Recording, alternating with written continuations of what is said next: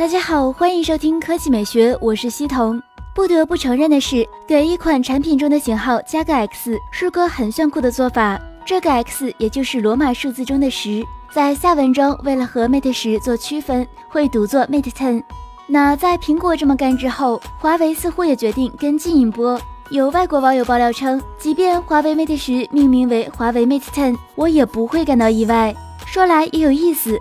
华为 Mate 系列今年正好也该推出型号为 Mate 十的新品，所以华为说是将今年的新 Mate 命名为 Mate Ten，倒是也有着十足的理由。毕竟 Mate 十和 Mate Ten 的发音可以说完全一样，同时创造 iPhone Ten 的热度也相当有利于自身的营销。目前可以确定的是，华为 Mate 十或者 Mate Ten 将会配备一块超过六英寸的十八比九屏幕，整机采用全面屏的设计风格，内置有麒麟九七零处理器。并将会主打一些人工智能的特性，后置的双摄依然会和徕卡联合打造。至于摄像头的硬件，目前则没有任何的准确消息。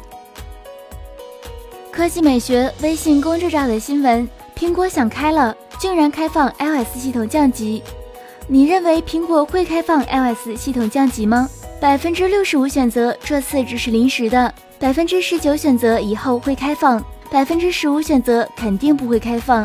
你希望系统随意降级吗？百分之六十八选择应该随意降级，百分之十六选择不在乎，百分之十四选择新系统更好更安全。美丽人生从头开始评论，那言你骗人，苹果根本不会卡，用苹果的都是这么告诉我的。声音评论，本次系统更新内容修复了旧版 iPhone 过于流畅的 bug。可评论，可能修复不了 iPhone 六 S 的 bug，所以可以降级了。A Hello 评论。不要害怕，一年后绝对有这样的文章。iOS 十二安装率不到百分之三十，用户不习惯 iOS 十二，想降级到 iOS 十一。小鲁哥评论：说实话，我只想回到 iOS 九十，我都不想用。那今天的语音就到这里，大家明天见。